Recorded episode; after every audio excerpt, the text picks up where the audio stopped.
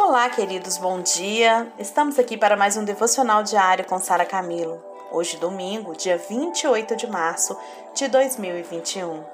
Que a graça e a paz do Senhor Jesus seja transbordante na sua vida e que você possa receber ainda mais dessa paz e, trans, e fazer com que ela transborde através da sua vida para sua casa, para sua família, para as pessoas que, que estão com você nesse momento tão difícil que nós estamos passando, mas que você possa transformar esse momento difícil em momento de aprendizagem, em momento de manifestação da alegria e do amor de Deus com aqueles que estão com você.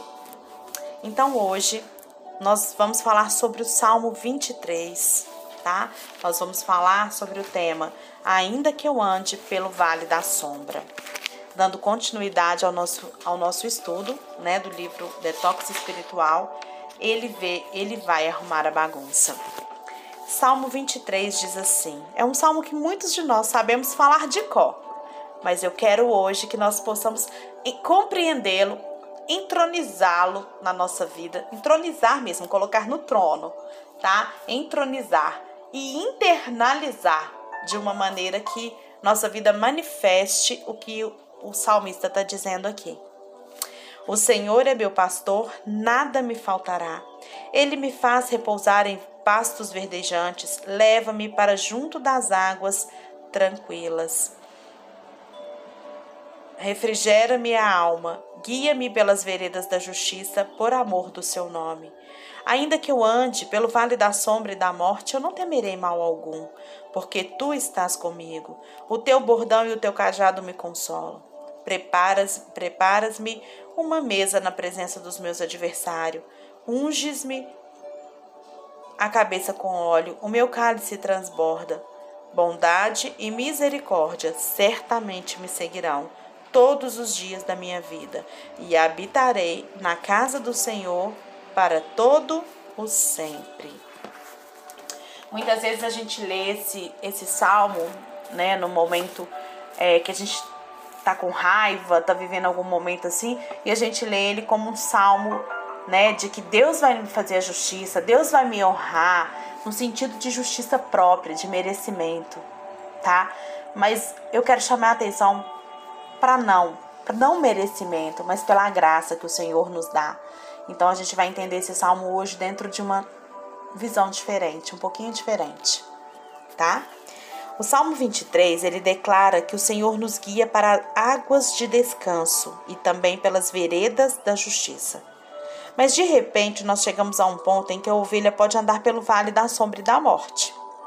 O Senhor, ele certamente não conduziu essa ovelha para esse lugar. A ovelha chegou ali por si mesma. Salmo 23, 4, que diz: Ainda que eu ande pelo vale da sombra e da morte, não temerei mal algum, porque tu estás comigo, o teu bordão e o teu cajado me consolam. Observa que Davi diz que ele me faz repousar em pastos verdejantes. Ele me leva para junto de águas tranquilas, águas de descanso. Ele refrigera minha alma. Ele me guia pelas veredas da justiça. Mas quando ele fala da sombra da morte, do vale da sombra da morte, ele diz: Ainda que eu ande. O Senhor não o levou para aquele lugar, mas ele foi para o vale da sombra e da morte com as perninhas dele, por ele mesmo. É comum a gente ouvir as pessoas dizendo: se você fez a bagunça, então você mesmo deve arrumar essa bagunça. Em outras palavras, estão dizendo que Deus não tem compromisso com a sua bagunça. Mas isso não é verdade. Esta é a beleza da graça de Deus, pois mesmo que tenha sido você o autor, o único autor da bagunça, ele vai consertar tudo porque ele te ama. Mude os seus conceitos mentais. Não viva resignado, sofrendo com as sequelas do passado. Porque Jesus, porque o Senhor Deus, através de Jesus, pode consertar nossa bagunça arrumar a bagunça, ele pode restaurar a nossa vida. A expressão ainda que significa que a gente não precisa necessariamente passar por esse vale. Vocês concordam? Não é algo que está determinado sobre nós. Ou seja, é uma questão de escolha. Quando o Senhor nos guia, quando nós somos guiados por Ele, nós somos levados a pastos verdejantes, a águas tranquilas. Mas quando a gente caminha pelo nosso entendimento, a gente pode chegar assim, a gente quase sempre chega, né, a um lugar da sombra e da morte. Ainda que isso aconteça, que a gente chegue nesse lugar da sombra e da morte, no vale da sombra e da morte, a gente não precisa ficar desesperado. O Senhor é aquele que deixa as 99 ovelhas e vai em busca de uma que se desprendeu e se perdeu. Ainda que a situação seja o resultado da sua própria escolha, foi você que escolheu, mesmo assim eu quero te dizer nessa, nessa manhã, abre os seus ouvidos para ouvir. Presta atenção nisso. Mesmo que você tenha escolhido estar nesse lugar, mesmo que esse lugar seja consequência das suas escolhas, o Senhor não vai te abandonar. Ele não vai dizer, você criou o problema, agora você resolva. Não vai. Porque mesmo nesse vale, o Senhor estará com você. Quem precisa permitir ele estar é você. Só basta isso. Permita ele estar com você. Criminosos e ladrões, eles se escondem nas sombras, não é verdade? Não é uma questão de ter medo do escuro como crianças, mas quando se vive em cidades do Brasil, a gente sabe que nas sombras é que se escondem os criminosos. Se você ler o Salmo 23, você verá que nesse ponto há uma mudança de narrativa nesse verso. Presta atenção. A gente já leu o verso, mas você pode ir lá na sua Bíblia, pode abrir o Salmo 23 e prestar atenção nisso. Olha, até aqui o Senhor diz: O Senhor é meu pastor, ele me faz repousar, ele me guia. Beleza? Depois ele fala. Ele começa falando do Senhor, mas agora ele fala com o Senhor. Então, primeiro ele fala do Senhor. O Senhor é meu pastor, ele me faz repousar, ele me guia. Aí agora, nesse outro verso, ele já vai falar com o Senhor e não do Senhor. Olha, ele diz: Não temerei mal algum, porque tu estás comigo. Olha que interessante. No meio do vale é o momento de falar com o Senhor, gente. No meio do vale é o momento, não é o momento de falar sobre o Senhor, mas é o momento de falar com o Senhor. Antes, ele falava do Senhor na terceira pessoa, mas agora ele se dirige ao Senhor diretamente com intimidade. A vara e o cajado nos consolam, porque apontam para o Espírito Santo Consolador. A vara, ela é para ser usada contra os lobos que se levantam contra nós.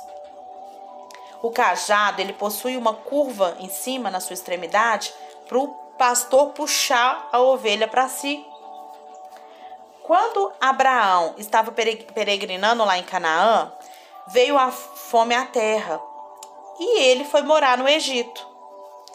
Saindo da terra que Deus havia lhe mostrado, Deus deu, deu para Abraão Canaã. Vai morar lá, sai de Ur, vai morar no Canaã, até aproveitando. É, tá passando uma novela que chama Gênesis na Rede Record, 9 horas da noite. Eu tenho assistido e tenho gostado muito é, tem falar, ela traz é, o contexto bíblico, mas ela traz também o contexto histórico. Então, às vezes vão acontecer situações lá que a gente vai falar, mas isso não está na Bíblia, realmente não está, mas isso faz parte do contexto histórico. E os pastores e os teólogos que estão é, por trás da criação dessa novela, da história, né, é, são pessoas muito confiáveis, então vale a pena quem tiver disponibilidade assistir para conhecer a história de Gênesis, porque a história de Gênesis tem muito a ver com a nossa história hoje. Por mais que você fale assim, Sara, mas o Antigo Testamento tem a ver com a Nova Aliança, eu preciso conhecer o, o Antigo Testamento, eu preciso conhecer as, as alegorias, eu preciso conhecer a Nova Aliança foi feita em Abraão, tá? para que eu entenda todo o processo da nova aliança e a minha transformação em Cristo. Então, é legal assistir, fica a dica. Então, quando Abraão e a Sara estavam lá em Canaã, veio fome sobre a terra de Canaã. Né? E aí eles tomaram a decisão de morar no Egito, saindo da terra que Deus havia lhes mostrado. Ali, quando ele chegou, a Sarai, né, a Sara, ela era muito bonita. E ele teve medo, né, de que de que ele fosse morto, né, para fi ficarem com a mulher dele. Então ali ele mentiu sobre a sua esposa. Ele falou que ela era sua irmã. Na verdade, na história de Gênesis, né, é, Sarai é meia irmã de Abraão.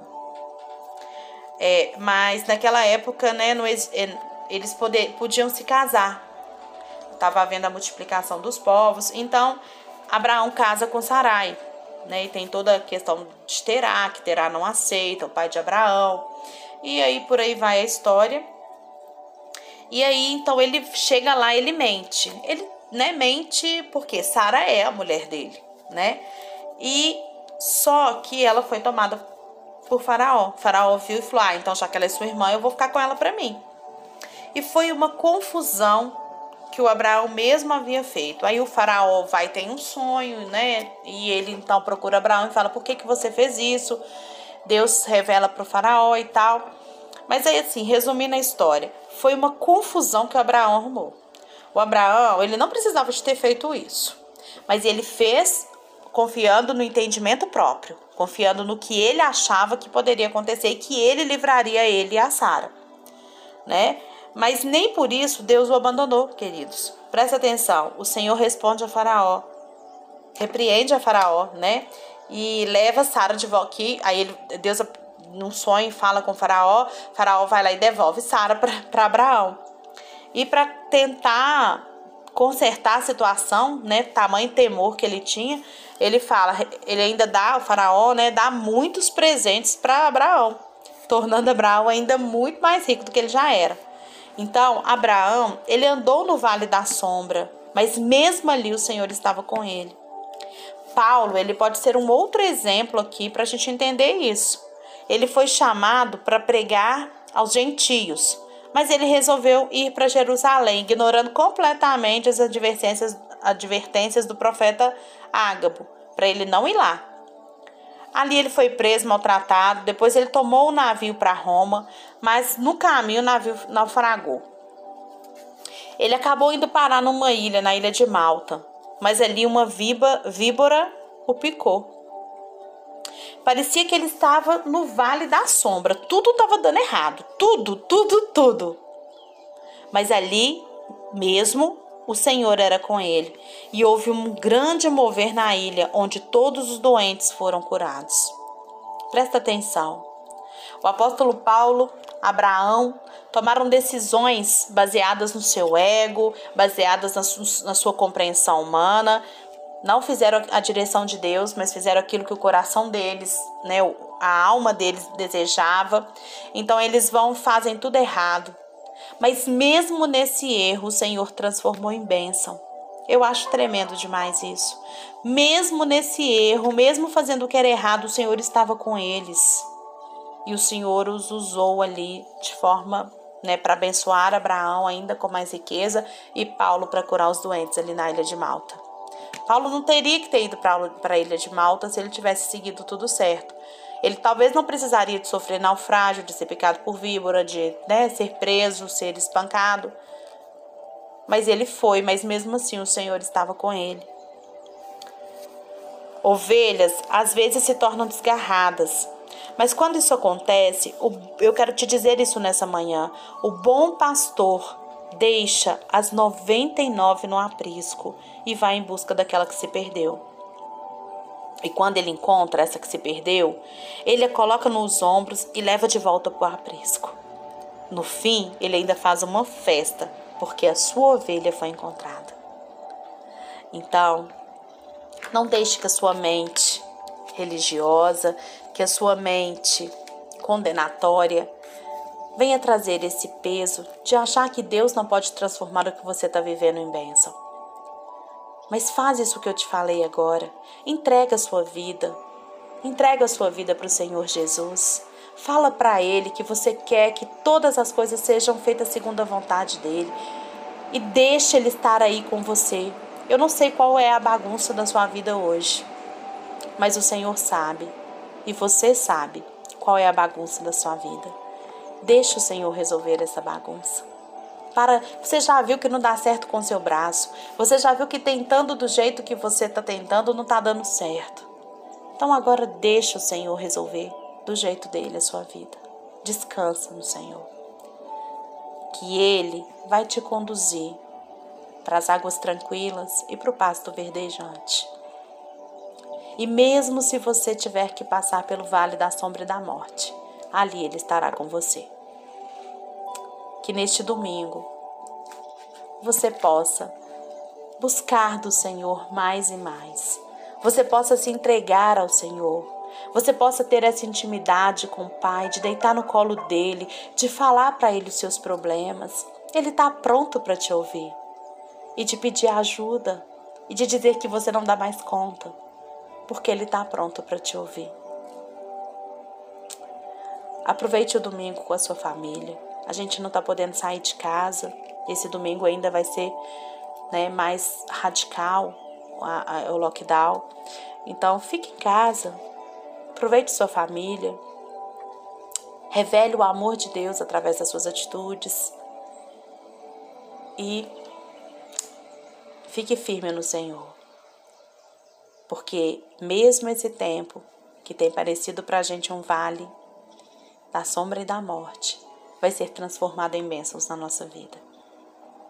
Se você, hoje a gente não está podendo ninguém, né, ir à igreja, então esteja assistindo os cultos online, o culto da sua religião, da sua igreja, né, é, independente de denominação, mas esteja participando, esteja buscando a compreensão de quem você é em Cristo Jesus. Tá bom? Que o seu domingo seja cheio de bênçãos. Ore ao Senhor agora, você e Ele. Ele quer ouvir agora é a sua oração. Deus te abençoe.